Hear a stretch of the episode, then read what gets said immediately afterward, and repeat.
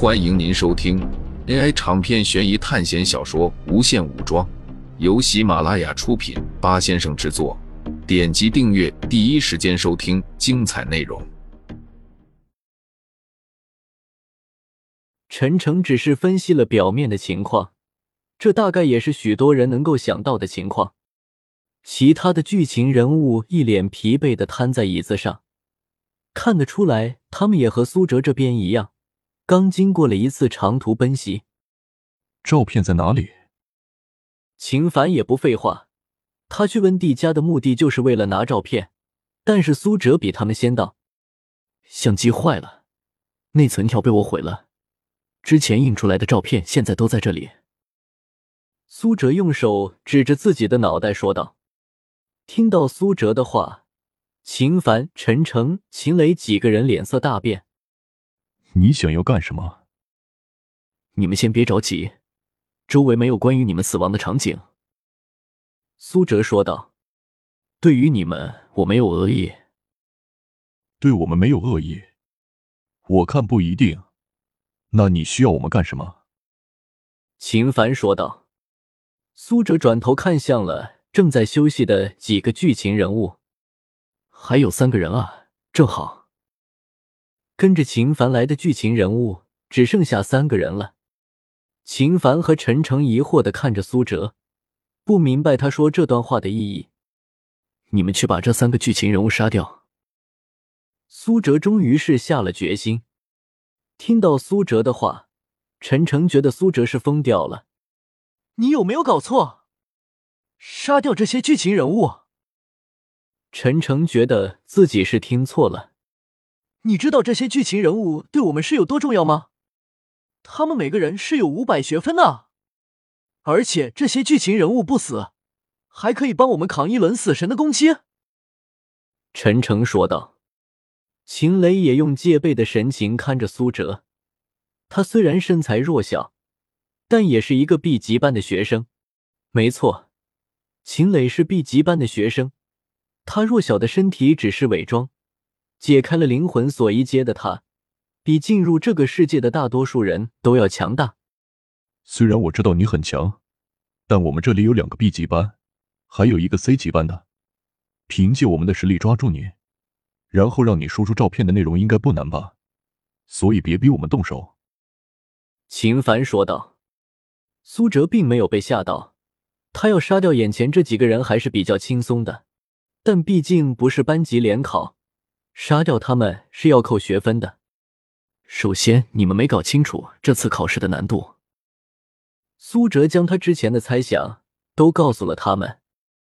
你说的我不相信，什么死神杀人会越来越强，这根本就是你自己的想法而已。秦凡说道。有什么真凭实据吗？仅仅就是巧合的分数，巧合的人数，那你怎么不是说这是学校故意给我们设计下的陷阱，故意让你这么多余分析的人踩中圈套，让我们自己杀掉剧情人物？苏哲点了点头，他觉得秦凡说的没错，嗯，也仅仅是没错，正反逻辑的交汇总是很矛盾。如果苏哲没有死神的各方面强化，估计也会慎重考虑这个问题，但这次考试他本身带有优势，这种感觉肯定不会出错。光昨天晚上就死了那么多人，而且都是连环死亡，可以肯定的是，这其中是不断伴随着人死亡的。当苏哲阻止了朱莉的死亡，死神的力量也没有继续进攻。你们觉得你们来这次考试是来加学分的？苏哲突然说出的话。让几人又一愣，因为苏哲每次说出的话都让他们心惊肉跳。我们当然是来加学分的，不然我们怎么会主动进入到这个世界来？秦磊说道。苏哲面带着冷淡的微笑说道：“你们是第一次参加补习考试吗？”不知道苏哲什么意思，之前剑拔弩张的气氛渐渐被他搞没了。陈诚和秦磊都点头。承认自己是第一次来多道补习。班级联考后，我差点回不来，所以之前总是逃避。但是现在我知道了要主动去提高，所以才进入了补习考试。秦凡说道：“他们三人都是第一次进入补习考试，我这是第二次进入补习考试了。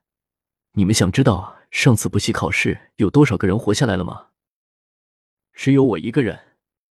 补习考试的死亡率在百分之九十五以上。你们认为自己是来赚学分的吗？”而且苏哲还没有说完，要不是自己兑换了死神代理人这个 A 级强化职业，同时又解锁了灵魂锁，还使用了入学考试最大的 BOSS 恶魔暴龙，才勉强度过的那次考试。听了苏哲的话，他们三人心里一阵冰凉。秦凡不知道为何心里一阵发虚，他之前来到这个考试之后，就觉得心神不宁，但是看到苏哲之后。就莫名的觉得这个人很吸引注意力，所以才选择了在死亡笔记上写自己的名字。照片、考试难度、存活率、苏哲的实力，这些东西不断的在秦凡脑海中来回转，他好像接触了到了一种另外的思维方式。一个考试里面居然隐藏了这么多信息，难道自己以前只是凭借剧情发展而展开的考试？都是错误的吗？秦凡觉得自己打开了新世界的大门。如果以后考试都按照这样的思考方式来，是不是获取学分就会轻松的多？这一切只是在秦凡脑海里过了一次，但是这一切都还没有发生，不是吗？只要到时候我们实验一次，不就知道了吗？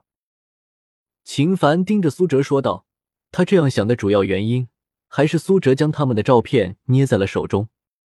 苏哲知道他成功了，他本来的目的就不是现在击杀这些剧情人物，他根本的目的就是想要把秦凡他们的思想拉到这个方向来。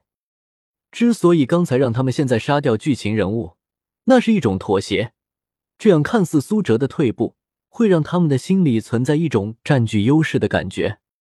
但是他们没有想到是，苏哲脑海中。并没有关于他们死亡线索的图片，他有的仅仅是剧情人物死亡的图片。这就是行动力带来的优势。面对一次考试，如果只是被动的等着剧情的推动，那么永远会落于下风。苏哲提前掌握了照片信息，就掌握了主动。巡捕局，杰森和凯文推开了门。妈的，他们有什么权利带走我们？杰森埋怨的声音隔着老远都能听到。伙计，现在别乱说话，不然我们还会遇到麻烦的。凯文指着老远地方正在观察他们的几个人，这些都是便衣巡捕吗？杰森问道。我觉得是，或许还是那种特工，专门调查那种诡异的案子。凯文说道。可是为什么我们说的他们都不相信呢？我告诉刚才那个警官，说之前有个华裔长相的年轻人，用手抓住了我们失控的过山车，还有用脚踢飞了大石头。可恶，他们居然告诉我查不到这个人。杰森越说声音越低，像是想到了什么可怕的事情。我们还是赶快回到医院吧，温迪还有凯瑞还在那里等着我们呢。凯文说道。而且我还十分关心我的照片是什么样子。